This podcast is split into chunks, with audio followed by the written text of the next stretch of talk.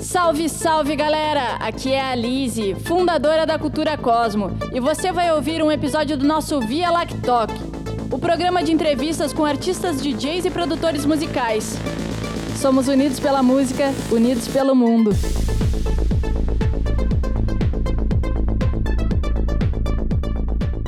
E aí, Carol, tudo bem? Boa, boa noite. noite. Muito obrigada presença. O convite. Que bom que você está aqui. Obrigada, Lise. Obrigada a todo mundo do Cultura Cosmo, todo mundo que está aí. Em primeiro, a gente gostaria de saber quem é a Carlu e eu gostaria que tu se apresentasse falando como começou a tua carreira de DJ e quando tu começou.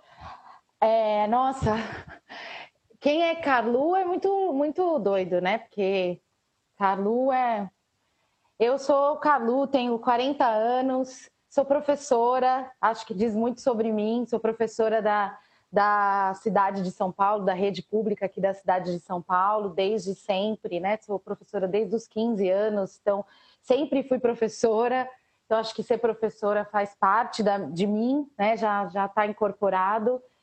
E, e, sou uma pessoa que sempre gostou muito de músicas, venho de uma família muito musical, de um meio muito musical, cresci aqui na periferia, na zona sul de São Paulo, no momento da, da história em que é, a resistência cultural na periferia estava em ascensão, estava né, crescendo, continua crescendo, naquele momento foi um, um caldeirão de uma juventude que queria se expressar, queria se colocar artisticamente no mundo, e eu cresci numa família dentro desse universo, né, da música. Tenho pai músico, irmão, é, primos, amigos, amigas, muita gente envolvida com música.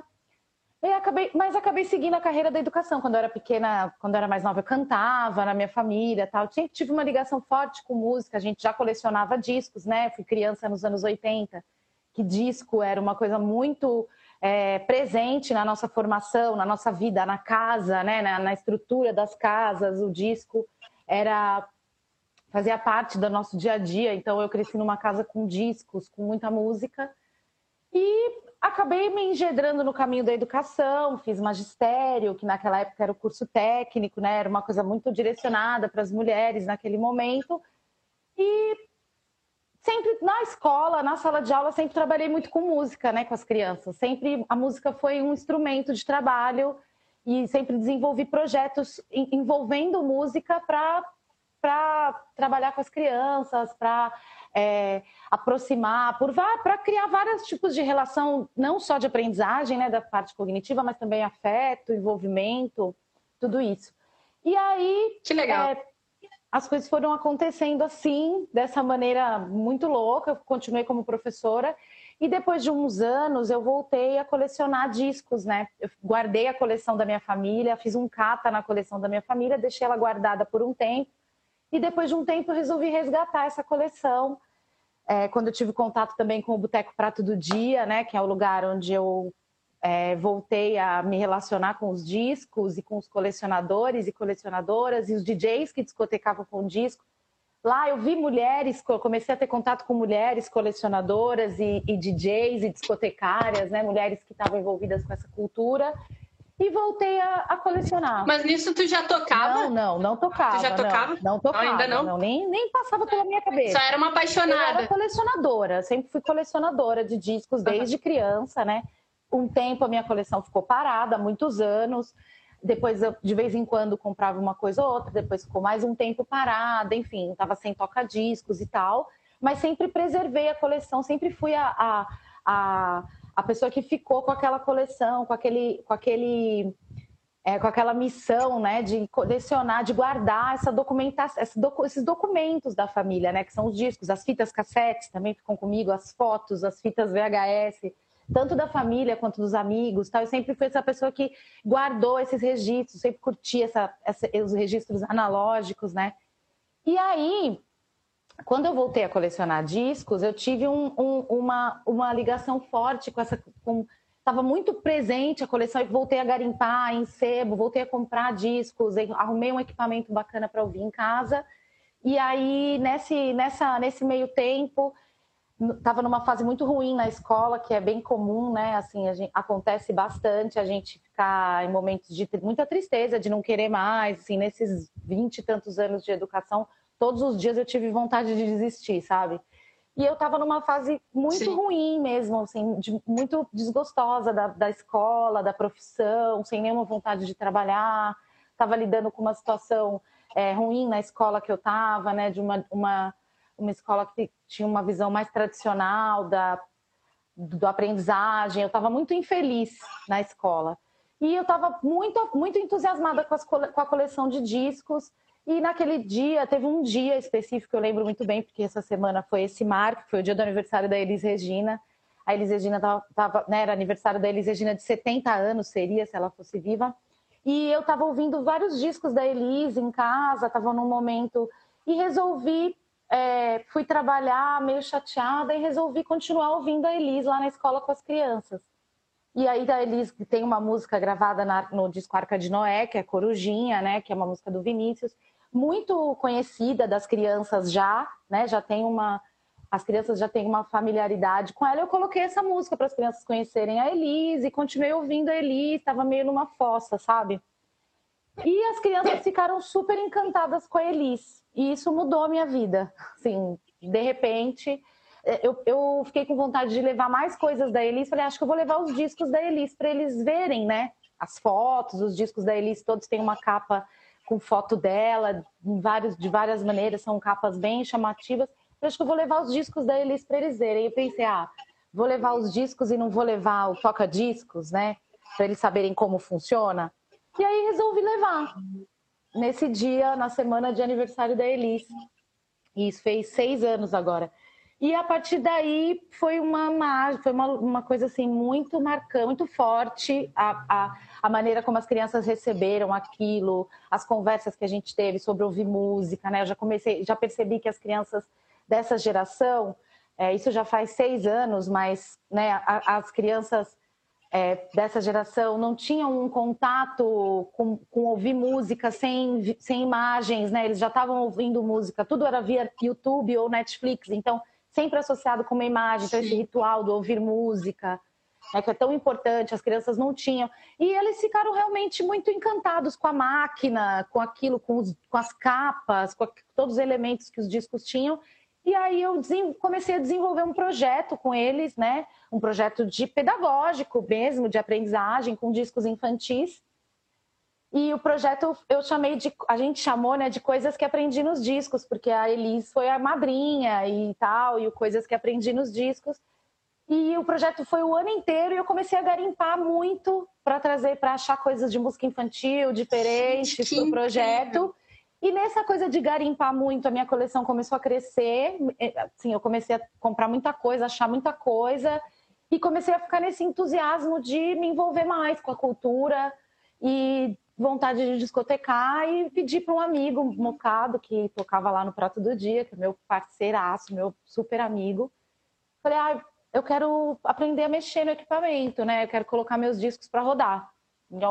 Por aí, assim, comecei a querer compartilhar a minha coleção. Sim. E aí, aí ele me ensinou, né? Comecei a, a aprender a, a usar o equipamento, a mexer no equipamento. Ele me ensinou, assim, o básico do, do, do, do começo mesmo, né? De, de trocar a música é, de uma música para outra, as viradas, né? Que no disco tem várias especificidades, né?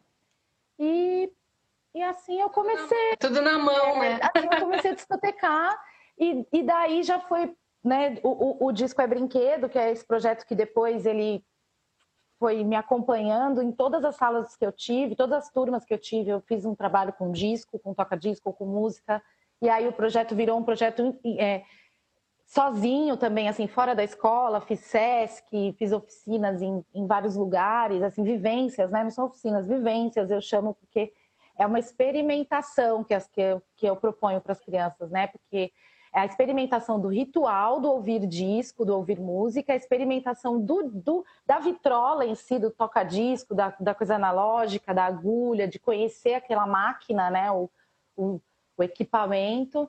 E aí, pra, dependendo da faixa etária, também levo as, as picapes, fone, falo um pouco da cultura DJ, né, da, da cultura dos toca-discos, né, a cultura DJ é, é, é uma cultura do toca-discos tal.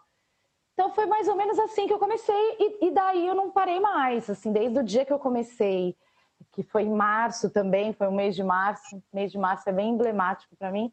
Eu eu comecei, as pessoas começaram a me chamar, eu comecei a aumentar a coleção, aí comecei a estudar mais, treinar. E a hora que eu vi, assim, eu, eu troquei o, o, o carro por, por um par de toca-discos e segui. Que incrível! Em algum momento a minha vida ficou dupla, assim, a, a, a discotecagem virou a minha segunda profissão mesmo, assim, eu fazia um, eu estava antes da pandemia num ritmo frenético, noite e dia, assim, sabe, de tocando à noite e, e de dia com as crianças na escola, né, que é uma rotina também bem intensa, segunda a sexta, pegada, né, ainda mais educação infantil. Sim. Então é isso, assim, é, é, é eu demorei muitos anos para ver uma mulher discotecando na minha vida. Assim, as primeiras vezes que eu vi uma mulher discotecando foi é, no, no, nos anos 2000, eu já tinha 20 e poucos anos, né? E a primeira vez que eu vi uma mulher discotecando com vinil eu já tinha mais de 30. Então, assim, eu nunca me vi. É... Eu sempre fui uma pesquisadora de música, eu sempre gostei de festa, eu sempre gostei de fazer seleções para as festas. Assim, eu, eu acho que no fundo eu sempre fui uma DJ, mas eu não me via naquilo, assim, não era uma coisa que fazia parte da minha vida. E o tipo de música que eu pesquisava, né, que é música brasileira, basicamente, sempre foi mais música brasileira não era uma coisa comum das pistas naquele momento. Então, foi tudo Sim. assim, as coisas foram acontecendo de uma maneira muito orgânica, assim, uma coisa foi puxando a outra e eu fui me encontrando e aí de repente eu também me liguei que é, eu sempre flertei com uma vida musical, né, na minha vida, eu cantei e tal, eu fazia isso, fazia aquilo, eu sempre me relacionei com, com pessoas envolvidas com a música, eu sempre tive nesse, estive nesse universo e acho que é, essa falta de referência também me, me, acabou atrasando isso na minha vida. Eu comecei a discotecar com 35 Sim. anos e espero não parar nunca mais. tô falando. Não, mas o que eu acho, o que eu tô achando mais. Opa, Tudo bambo aqui, gente, calma. Quem. tô bem, tô bem, tô bem.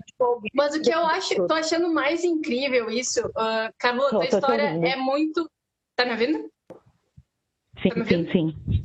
A tua história, o, o teu início, digamos assim, é muito incrível, porque normalmente quando a gente fala em cultura DJ, a gente pensa direto em festa, a gente pensa direto em música eletrônica, a gente pensa em já, uh, sei lá, uma idade X, né, ali, de quem já tá saindo, quem já tá curtindo, e tu começou a tua profissão com as crianças, sabe? Então existe uma cultura DJ muito mais além de festa, de, de loucura, de doideira, muito, muitos paradigmas a serem quebrados da cultura uhum. DJ.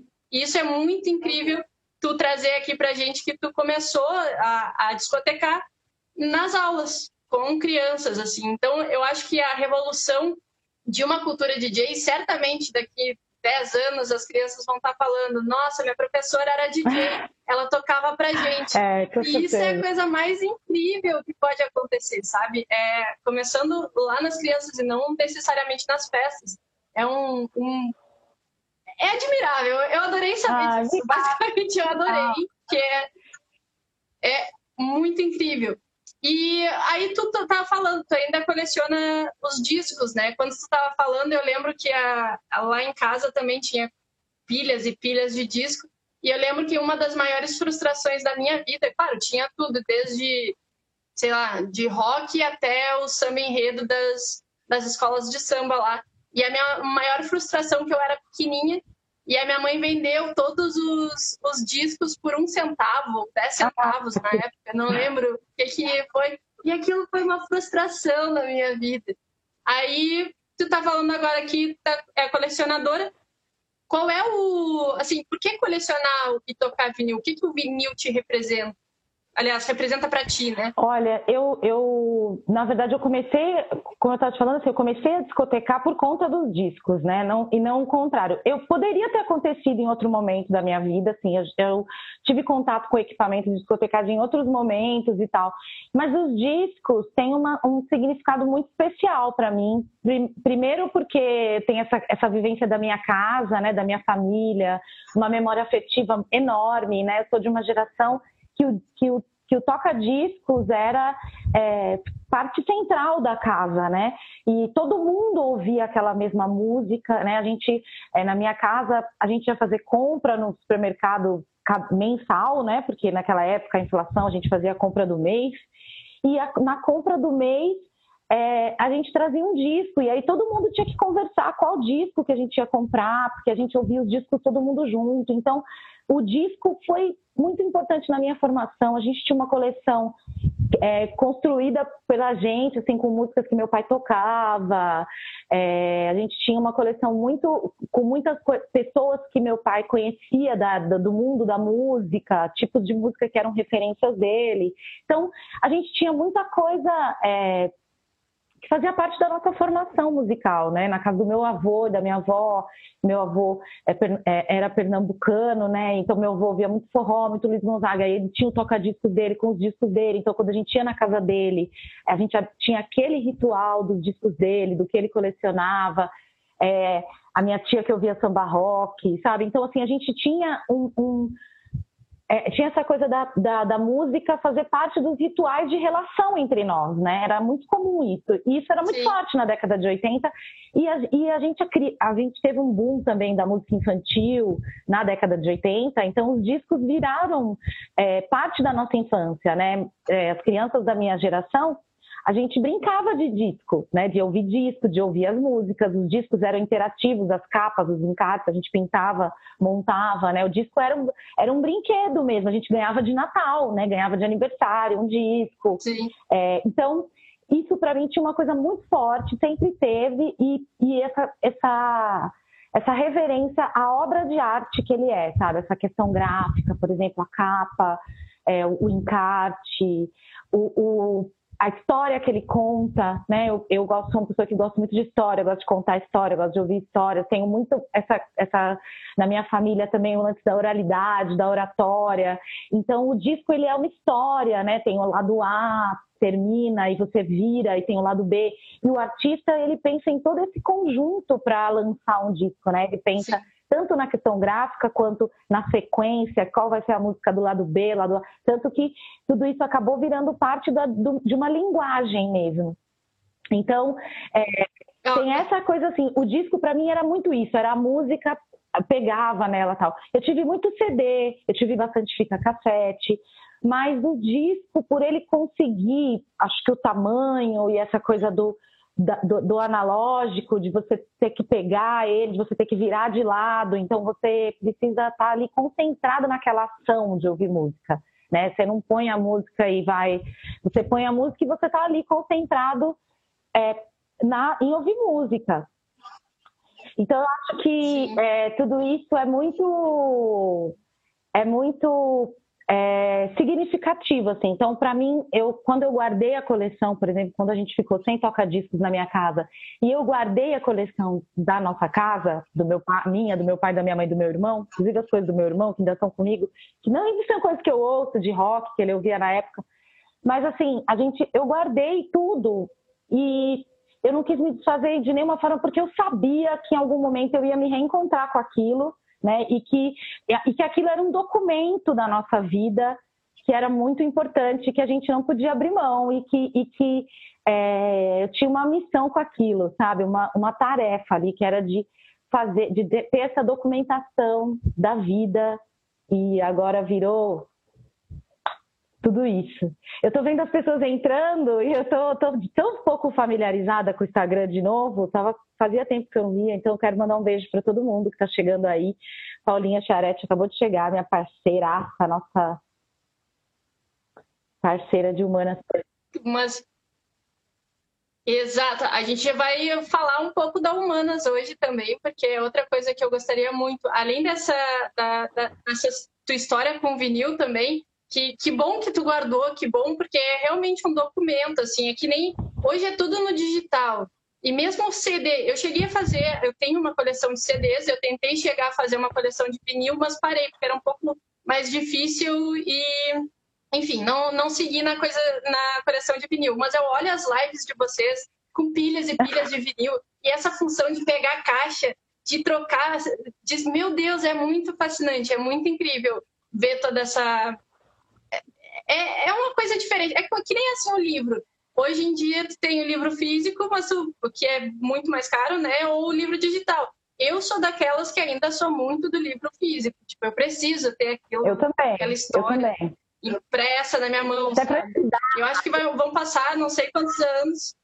Não, para estudar, por exemplo, para fazer uma leitura é que eu preciso escrever qualquer coisa, eu não, é muito difícil na tela, né? Tem umas coisas que são bem difíceis. Mas é hábito, né? Eu acho que a, a pesquisa no disco, ela é, ela é muito, é muito diferente, é muito diferente. Quando eu comecei a discotecar é, com uma Vamos aproveitar o gancho, Carlos, para tu já contar aí como é que funciona a tua pesquisa e teu garimpo. Para dar dicas aí para o pessoal que então, se interessa pelo vinil. Olha, garimpo, pesquisa com vinil é assim, tem, tem, tem vários tipos, né? Porque hoje a gente tem um mercado de vinil que está é, tá super aquecido, então você consegue fazer uma pesquisa na internet, tem várias lojas, né? Tem muitas lojas legais, tem é, uma galera de loja que também te ajuda, a, te direciona um pouco, tem os grupos nas redes, então dá para você fazer isso, né? Uma pesquisa e você ter uma coleção e você comprar aqueles discos que você realmente quer, que estão lançando tal, que estão lançando, ou que estão é, você vai comprar numa loja num estado bacana, bem conservado, você já vai saber que o disco tá bom, né? Você quer um disco assim, assim, assim. Porque aí você quer aqueles discos especificamente. Mas é, para gente que é doido pela, por coleção e ou discoteca com disco que você precisa circular, né? Sua coleção precisa, você precisa ter sempre outras coisas, você precisa, você quer ter outras coisas quando você é colecionador inveterado, assim, que é a maioria, é, a, a, gente compra em sebo. E o sebo, ele é também um ritual, né, de pesquisa, porque primeiro você tem que gostar de fazer de comprar disco em sebo, tem que curtir, porque os lugares são super insalubres, você vai ficar espirrar, né, sujar a mão, você não tem um lugar, você não senta confortavelmente, você agacha, você senta no banquinho, senta no chão. São situações muito diversas, assim, né?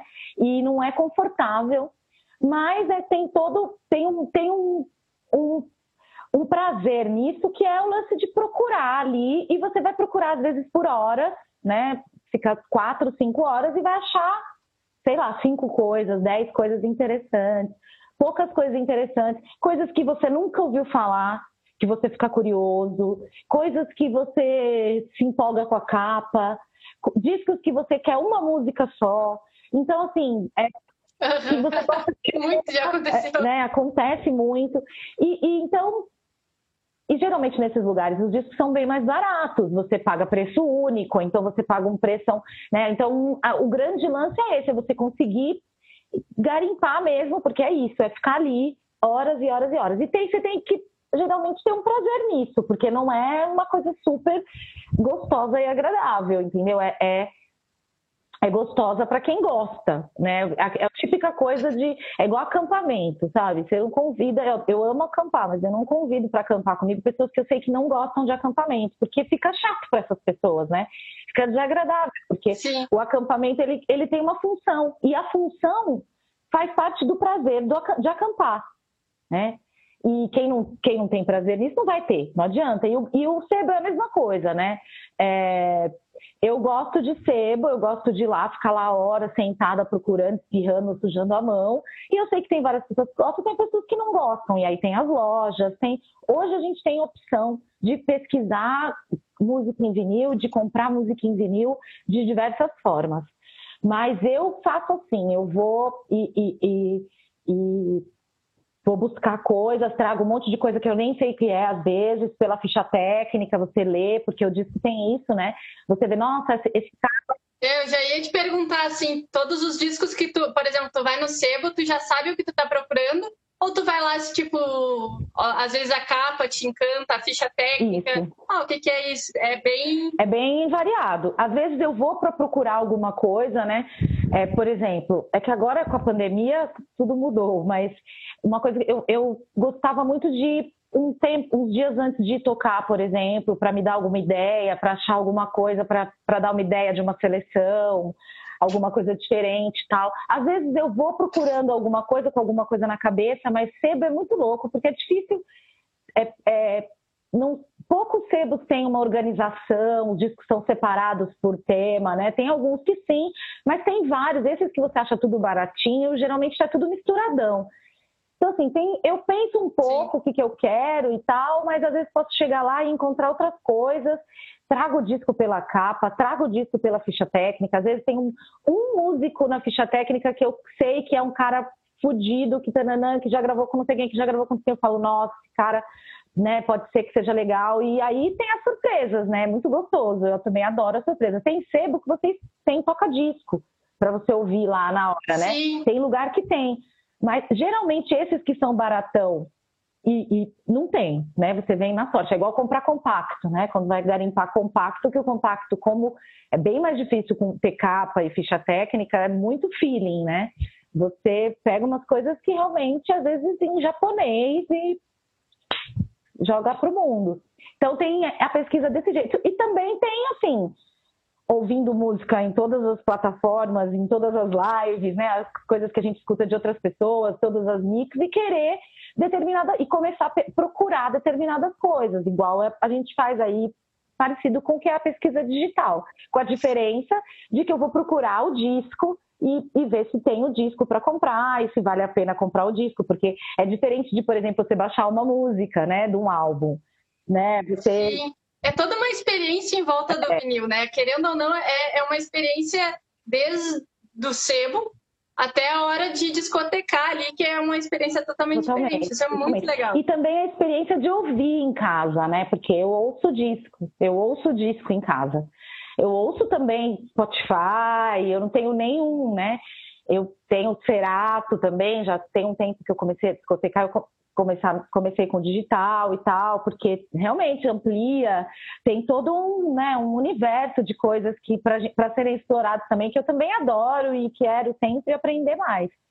Mas é o lance do disco tem essa questão do ouvir também, né? De você ouvir o álbum, de você gostar daquele artista e querer, como tem artista que eu, que eu, que eu tenho a discografia, que eu, tô, que eu tô montando a discografia, que eu quero ter todos os discos, sabe? Que eu quero ter. Porque o, a, o colecionismo, ele tem essas coisas, né? Ele é um, ele é um desejo. Então, você, o desejo, ele é. ele não para, né? Então. Insaciável. É exatamente. Com certeza. O colecionador é um é um bicho estranho nesse aspecto. E tu, além do projeto das crianças, tu tem um projeto direcionado para a cultura vinil, né? É, que é o. Tu quer. Um... Eu, o Instagram qual é para É o Mulheres na Cultura do Vinil.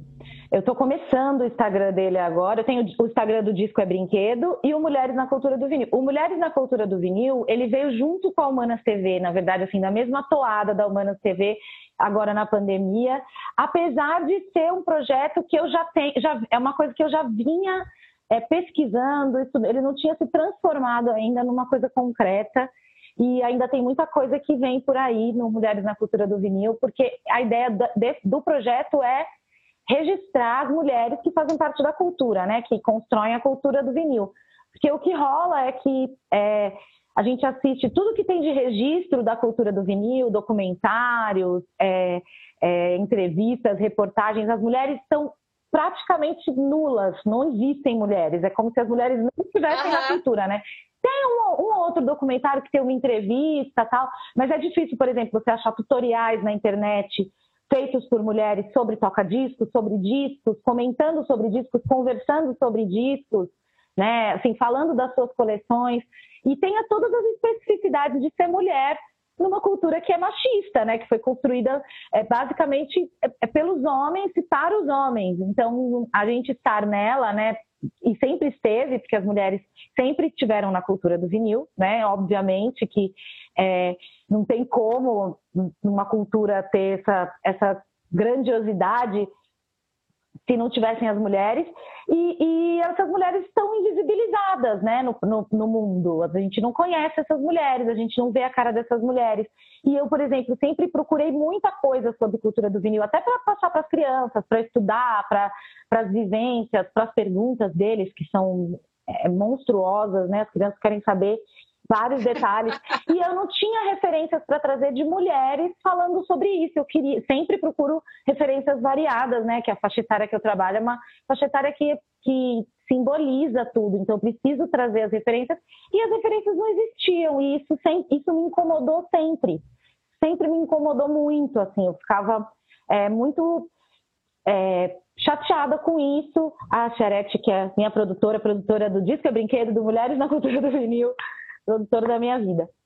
É, e aí, assim, o que, eu, o que eu comecei a perceber é que se a gente não documentasse, a gente ia ser mais uma geração esquecida na cultura do vinil, né? Que está voltando a crescer, que tem tudo para né? Tem muitas mulheres lançando discos, por exemplo, tem muitas mulheres colecionadoras, tem muitas mulheres discotecando.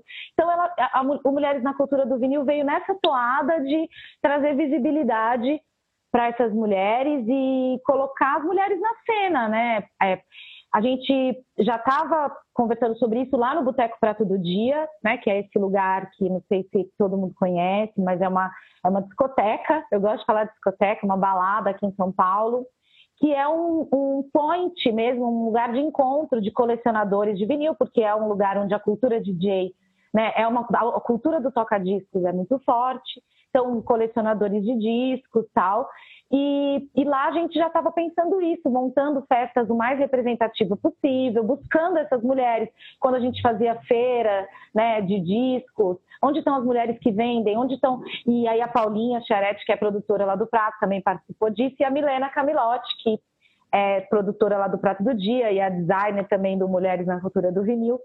E a Milena começou um projeto que é o Discotecária, para fotografando mulheres da cultura do vinil, colecionadoras e DJs, com discos preferidos tal, e, e ela montou esse projeto visual e a, a, gente ajudou ela na montagem desse projeto lá no Prato, e, e esse projeto já vem, veio nessa, olha quantas humanas tem, olha quanta gente e tal, e aí para registrar essas histórias a gente criou o Mulheres na Cultura do Vinil, e aí, assim, eu tenho feito na medida do possível, porque é complicado, né, administrar todas as, as frentes. Sim. Mas aí, já falando da humana, já que eu já estou emendando. Só deixa, só deixa eu fazer tá, um, um, um, parênteses aí muito importante, que não é só na questão da na, na cultura do vinil que as mulheres estão apagadas. Hoje mesmo, a gente aqui na Cultura Cosmo, a gente foca na música eletrônica, né? E se tu for ver todos os professores, os cursos digitais de música eletrônica, cadê as mulheres professoras de, de, de produção musical para música eletrônica, por exemplo, nisso. Uma das minhas dores na, no meu crescimento como DJ era um 30 online com 30 DJs, 29 homens e eu lá. Então, tipo, essa discrepância na, no mercado fonográfico é. é. É, triste, é absurdo. E aí veio essa questão da cultura do ver Aliás, quando eu entrei na primeira reunião lá no, na Twitch da, da Humanas TV, eu tava me sentindo insegura pra caramba, porque eu tava pensando, meu Deus, recém entrei no coletivo e já tô aqui aparecendo, tipo, ah, mas ver vocês lutando por uma coisa que eu, que é uma dor minha e também, e eu acho que de todas as mulheres, né? Ah, é uma coisa muito incrível, é uma coisa relevante, é uma coisa motivadora demais. Uhum.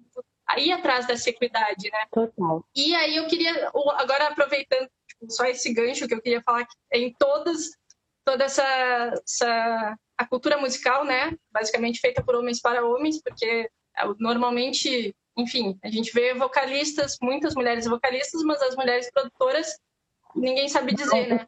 Mas poucas, poucas instrumentistas. O, a tua, o teu a tua programação do, do Mulheres uh, na Cultura do Vinil, ela tem uma data específica já na Twitch, porque é bem interessante a gente divulgar para ter esses relatos também das pessoas assistindo e tudo mais. Pode dizer. Olha, eu tenho, eu faço as quartas, né? Eu tenho feito a cada 15 dias, mas agora em março eu dei uma pausinha porque tinha as coisas de março também. A gente está com várias coisas na programação da Humanas, diferente em março, então precisei dar uma pausa. Mas eu faço a cada 15 dias nas às quartas-feiras à noite. E aí, é, algumas vezes eu faço com mulheres né, colecionadoras, fazendo bate-papo, entrevista, conhecendo a coleção, que a, conhecendo como elas se organizam, né? Porque as mulheres também têm uma especificidade na organização das suas coleções, né? As mulheres que administram suas casas é muito diferente da relação dos homens com a coleção, né? Com o vinil é uma coisa que ocupa espaço, então tem toda uma dinâmica da casa que para as mulheres é muito específica. Então eu gosto de falar sobre isso. Então geralmente eu faço cada 15 dias às quartas à noite no, no, na Humanas TV às 9 horas. No nosso canal do YouTube, ai, obrigada.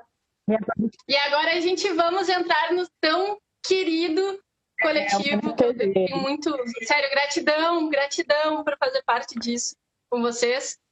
Vamos falar do Humanas então, TV. Vou falar só do YouTube, do Mulheres na Cultura do Vinil. Tem um canal no YouTube, Mulheres na Cultura do Vinil, onde estão todos os programas que eu já fiz até hoje. Já tenho mais de 10 mulheres registradas né, do Brasil inteiro, tanto DJs quanto. Ai, desculpa, desculpa, Não, eu é... confundi, achei que o YouTube era da Humanas é também. Tem também da Mas é o já mulheres... também do YouTube da Humanas. Ah, tá, tem, tá. Tem YouTube... É porque desde o começo a gente fez sempre colocando também no YouTube, porque além de ficar o registro permanente, está na plataforma Google, né? Porque a intenção é que essas mulheres apareçam no Google mesmo, sabe? Minha proposta é a Wikipédia, é isso que eu quero. Eu quero registrar as mulheres na Wikipédia é, é, quero que as mulheres, quero que as, que as crianças que eu estou formando lá na escola, pequenas, na hora que eles estiverem lá no Google, que eles forem procurar, eles tenham várias referências de mulheres para encontrar. Essa é a proposta, é uma proposta a médio prazo, sabe? Assim, é, é de querer mesmo Sim. que tenham, de, de contar essa história, que essa história esteja em algum lugar. Então eu tenho esse, esse YouTube de Mulheres na Cultura do Vinil, onde tem as, as, as entrevistadas, né, as mulheres que eu já que eu já entrevistei, que eu já conversei, e tenho também algumas seleções que eu fiz específicas falando de temas é, relativos às mulheres, ao vinil. Então, por exemplo, especial de mulheres do samba, de discos de samba de mulher, de, é, e aí eu conto um pouco, faço uma discotecagem comentada na minha coleção, falando um pouco sobre coleção, especial de discos de novela, especial de trilha sonora de filme. Faço umas, umas discotecagens comentadas falando de alguma coisa específica da coleção, né? Então é isso. Ah, nossa, eu falo muito, Lizzie. Eu desinvesto. Ai, eu tô achando incrível! Incrível demais! Inspirador, ah, motivador. Que bom. Meu Deus. parça aí, tudo aparecendo. E a Humanas, eu vou aproveitar esse gancho para falar da Humanas, porque a Humanas também, ela, eu achei interessante que você falou agora que é das suas dores, né? E eu sempre gosto de falar que a Humanas, ela, a Humanas surgiu das nossas dores. Né? Eu gosto de lembrar isso porque para a gente não nunca esquecer de onde a gente veio, do porquê que existe, que a gente resolveu colocar no mundo um canal, né, um, um, um coletivo, um grupo de mulheres se organizou para estar enquanto mulheres numa plataforma e tal. Por que, que a gente fez isso, né? A gente fez isso e a gente continua fazendo isso e todas as que vêm fazer isso junto com a gente, assim como você e outras várias que ainda virão, que têm, têm vindo, né? É, a gente fez isso porque a gente tem uma dor de não estar presente nos lugares, sendo que a gente existe, a gente quer existir, a gente está resistindo, a gente quer existir na cena. Né? E, e, a gente tem sido frequentemente ignorada e invisibilizada, né? Assim, é pelos homens, pelo patriarcado, pelo sistema, né? Pelos homens, eu estou falando assim, não como indivíduos, mas por um sistema em que é, a gente é subvalorizada, né, uma, uma, uma, onde ser DJ é uma coisa para homens ainda, né, ser produtor musical é, é, um lugar ainda reservado para homens e quando você é mulher você precisa. Eu acho muito. Diga. Agora eu tô falando, ah, é um espaço reservado para homens. Eu acho muito engraçado, até vou compartilhar. Eu tenho um projeto de música eletrônica, né? E o, o intuito do projeto é não tendenciar nem para mulheres nem para homens, mas sempre quando alguém fala comigo é cara, é, e aí, man, e aí tipo, eu fico, meu Deus, é uma coisa muito natural, sabe? É, é muito louco. Mas pode continuar, eu só queria fazer um parênteses. É, é porque é o esperado, é sempre o esperado. Uhum, uhum, você, você é, eu vi que você me mandou a pergunta e até outro dia o, o meu amigo Julião lá do Ator escreveu no Face, né? Ai, no dia do DJ, feliz dia do. É, posso carregar meu celular no seu, nessa tomada? Porque fui escrevendo frases assim, sabe, engraçadas de cotidianas da, da nossa da nosso dia a dia do, da, do dia a dia do DJ. Aí eu escrevi assim: você é a namorada do DJ? Porque eu né, várias vezes cheguei no rolê com carregando meus tocadiscos ou meus discos e acontecem essas coisas, porque não é esperado, as pessoas não esperam que a gente seja né? E com disco ainda parece que isso fica mais. A gente entra em lojas, por exemplo, sabe? Você tem toda um, um, uma situação de, de chegar e tal. E o que aconteceu que gerou a Humanas é que a pandemia ela aprofundou todos os desigualdades. Ela aprofundou, não, ela revelou, né? Ela explicitou, ela deixou olhos nus, ela tirou a venda de todas as, as desigualdades é, e, e mais injustas possíveis. E, e, o grande lance é que a gente estava invisibilizada, sempre esteve no mundo da discotecagem. A gente faz muitos eventos também entre mulheres para poder estar na cena. Né? A gente sabe que muitas mulheres são produtoras dos seus próprios eventos, por exemplo.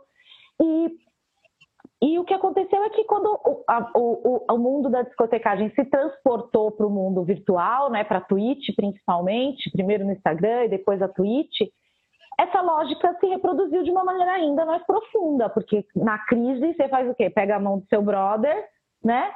É assim que eles fazem, eles têm essa, essa brodagem, né? Eles pegam a mão no seu brother, eu faço Sim. aquele evento enorme com um line gigantesco, cheio de. com todos os meus brothers. E aí, mesmo os caras que faziam eventos com a gente estavam fazendo isso.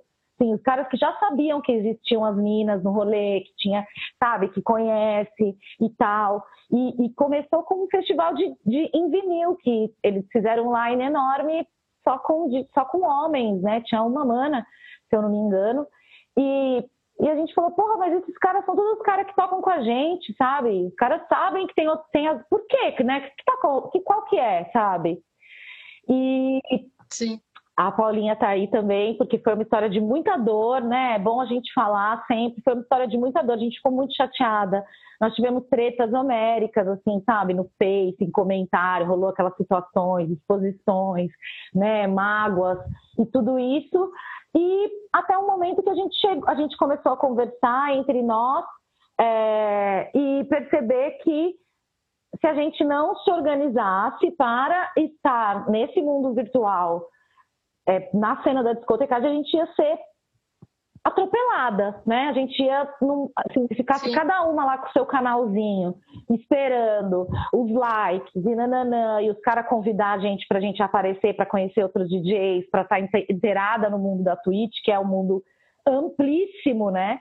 A gente não ia chegar nunca. Então, é, a gente teve um bate-papo num canal da Marigi num dia, por conta do. Tava fervendo a, a bolha, né? Nossa bolha tava, tava um bafafá, um fala pra si, ai, você viu, não sei quem respondeu no Face, Instagram, né, né, né?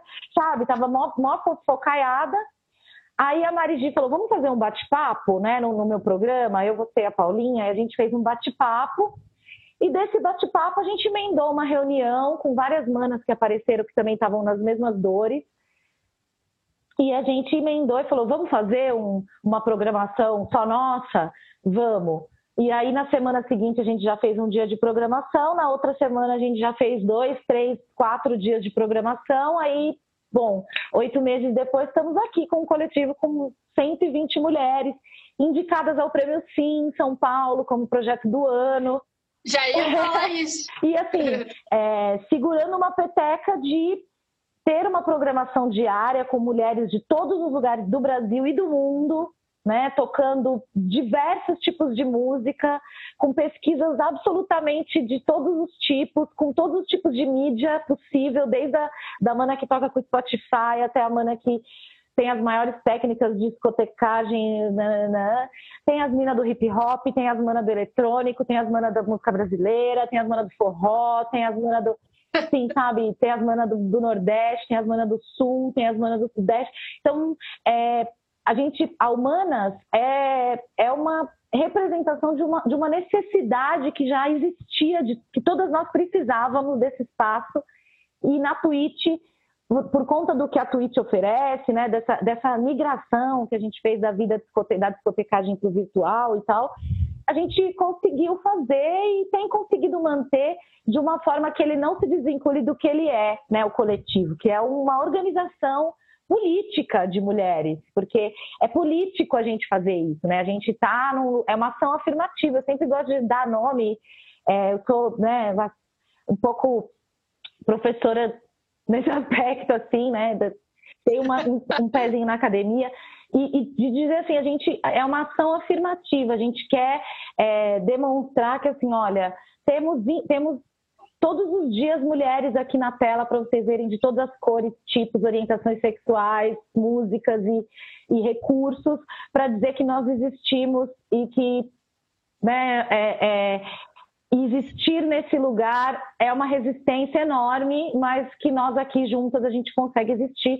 E nós temos certeza, eu e a Paulinha, a gente sempre conversa isso, Paulinha Charete, que é, a Humanas mudou, né, em alguma medida, o que, o que é a, a, o que são os eventos na Twitch dali em diante, né? O que são os eventos na Twitch, os eventos virtuais, os, os, grandes eventos com DJs, assim, tiver, em muitos aspectos tiveram que repensar, né? Várias manas que colaram com a gente começaram a entender a importância de se juntar com outras manas. Então, é, a humana.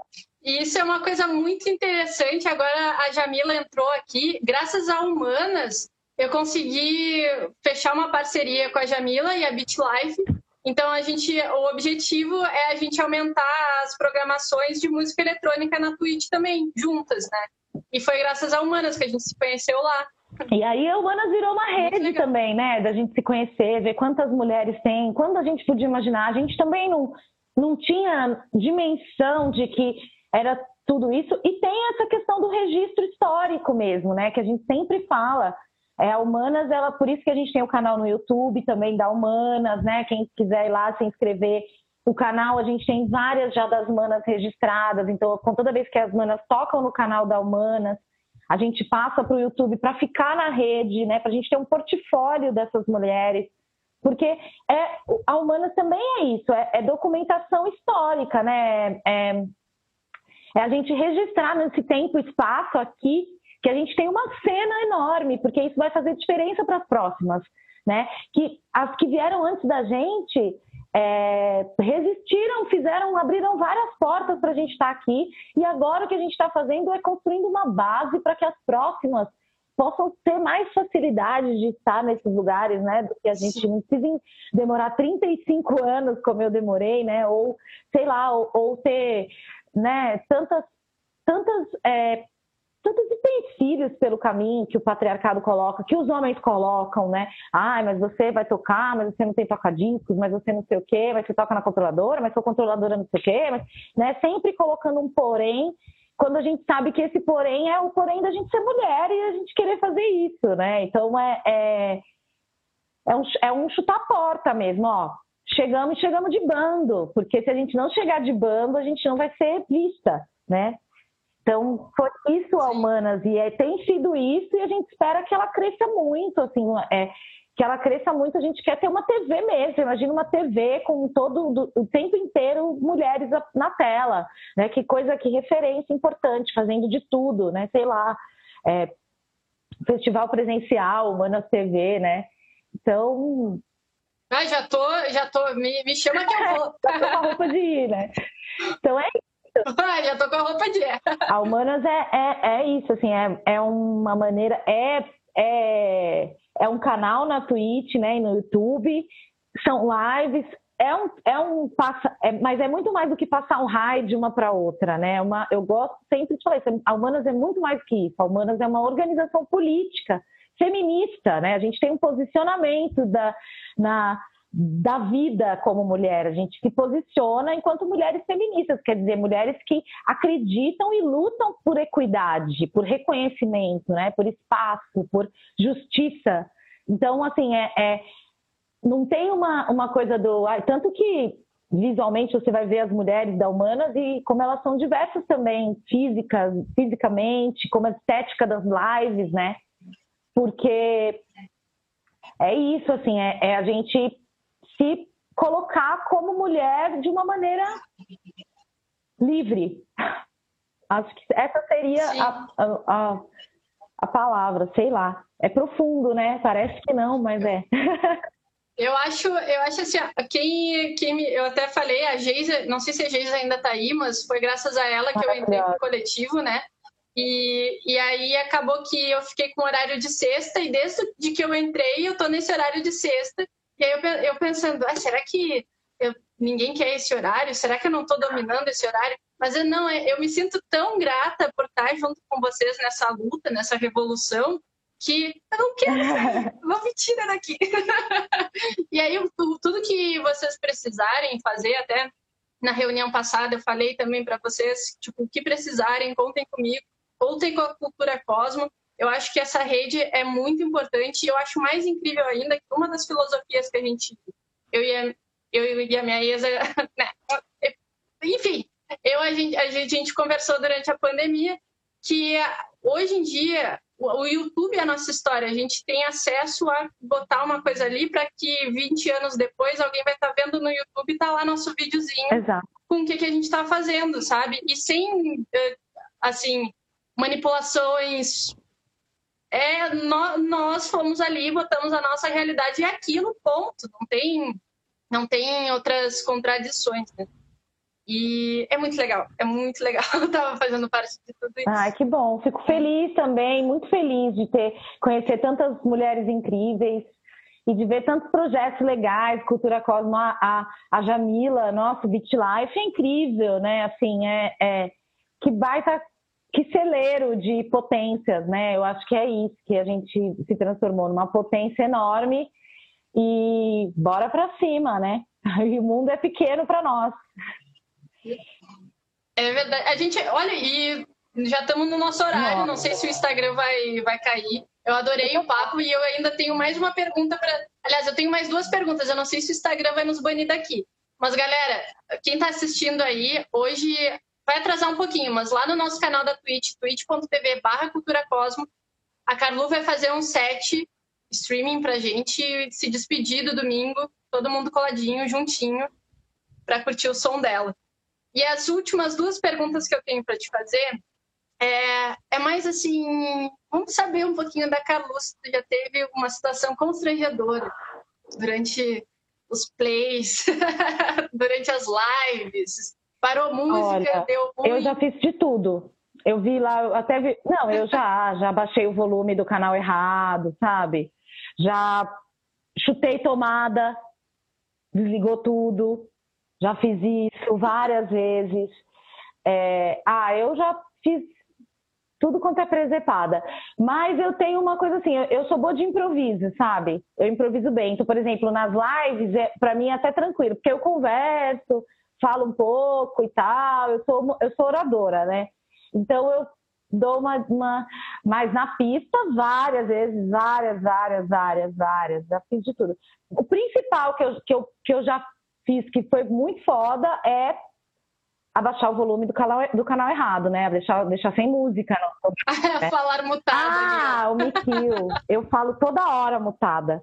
Isso eu faço na live toda vez. Esqueço, ligo, é, aumento o volume do microfone e esqueço de ligar. Ou ligo o microfone e esqueço de aumentar o volume. E aí fico falando, falando, falando, às vezes dando aula, sabe? Ah, blá, blá, blá, blá, e tô, e tô muda. Aí eles ficam escrevendo no chat. Você tá muda, você tá muda, você tá muda. Aí até olhar o chat, que eu sou lenta para olhar o chat, né?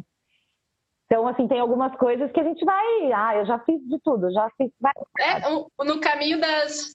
No caminho das lives, tu não é ali só DJ, né? Tu é a técnica é do som, a, que, quem tá falando no chat, quem tá vendo o chat, quem tá resolvendo a internet. Tudo, é tudo, tudo né? ao mesmo tempo. A live é um uma loucura total. E eu sou, eu sou professora, sempre falo, né? Eu sou professora de escola pública, me dá um barbante, uma cola quente, uma fita crepe, eu faço uma bienal. Que é isso a minha realidade de vida, de trabalho. A gente faz tudo com o mínimo, né? Então, as minhas lives também, todo dia é uma gambiarra, aí tá mudo, não sei o quê, isso acontece comigo toda hora, todo dia. Nikil tá aí, sempre manda para mim tem um, tem um toca-disco que tá mono, tem um toca-disco que tá mono. Eu, ai, me deu algum, deu algum pau aqui, desencana. Agora ele já até desencanou de ficar falando, assim, porque eu fico nervosa na hora e fico tentando arrumar e pioro, sabe? Então, assim, tem várias dessas coisas que eu já Sempre fiz, acontece. várias, várias que eu já fiz, e várias que eu já fiz no rolê, assim, de deixar sem música, de colocar música errada. No disco, tá numa balada no escuro, aí você pega aquele disco amarelo, que as faixas são difíceis, já bebeu uns negócios já fiz várias vezes. Aí você foi aquela. tá numa música tri pra cima, Não, daí daqui a pouco vem um romance. DJ Nato, é, DJ Moisés, sabe? Que abre a pista. Você põe a música errada. Que merda. Colocou a música de Ah, Calu, muito bom conversar contigo, muito bom ter essa troca. Para finalizar, então, e a gente ir para a Twitch, uh, primeiro agradecer né, a tua participação, a tua disponibilidade de estar aqui falando de todos esses projetos muito legais. Muito legal mesmo saber da história, do conceito e de saber mais ainda que está ficando registrado para a história. Isso é o mais legal. E agora, para a gente finalizar, um conselho para os DJs baseado num erro teu, que tu considera um erro. Na verdade, erro é modo de uhum. falar, né? Ah. Para os DJs, para os DJs, só nas cajadadas, a Paulinha falando. Olha, um erro. É... Não sei se é um erro, mas eu, eu gosto de ouvir isso de outros DJs e gosto de falar isso para as pessoas que estão começando a discotecar ou que têm a intenção de discotecar. Que, assim, é que, que você quer com isso, né? O que, que você quer? Você quer levar música? Você quer, é, você quer fazer uma performance? Eu acho que é importante você ter consciência do que, de que tipo de que DJ você quer ser. Você quer ser um DJ de performance, fazer scratch, fazer umas mixagens fodidas, fazer mashup, fazer, você quer fazer produção, você quer fazer beat, você quer tocar música eletrônica, você quer tocar em festival, você quer tocar 12 horas seguidas, né? Assim, você quer, o que, que você quer, que tipo de música você quer levar, o que, que o que, que você quer e, e, direcionar um pouco isso, sabe, na sua pesquisa, porque as pessoas querem fazer tudo, né, ao mesmo tempo, quer mixar, quer nananã, quer levar os melhores sons, quer conhecer, quer, quer ter os discos, quer... eu vejo uma sede, assim, é... e como eu comecei como colecionadora, eu comecei muito, é, muito despretensiosa nesse negócio do ser DJ, nem falava que era DJ, nem nada. Depois que eu comecei a entender que ser DJ era muito mais do que a mixagem, do que grandes técnicas, que tinha a ver com, com aquela interação que a música proporciona, né? Que a música proporciona ali na pista, no baile, quando você está colocando a música para as pessoas, para ser a trilha sonora daquele momento da vida das pessoas. Então, isso é para mim. Então, eu faço as minhas seleções pensando nisso. Então, acho que isso é importante. A, é, a pessoa pensar o que, que é que ela quer, onde ela quer tocar, o que, que ela quer mostrar ali para aquelas pessoas, qual a sensação que ela quer buscar. Porque é, é, é, mais profundo do que parece, eu acho, sabe? Eu acho que você toca as pessoas de uma maneira que talvez não seja tão aparente, e como acontece muito em festa, é, ela não, não, fica tão explícito de que você está tocando numa memória afetiva, num, num afeto, num, você está criando um vínculo ali. Então, acho que é isso, assim.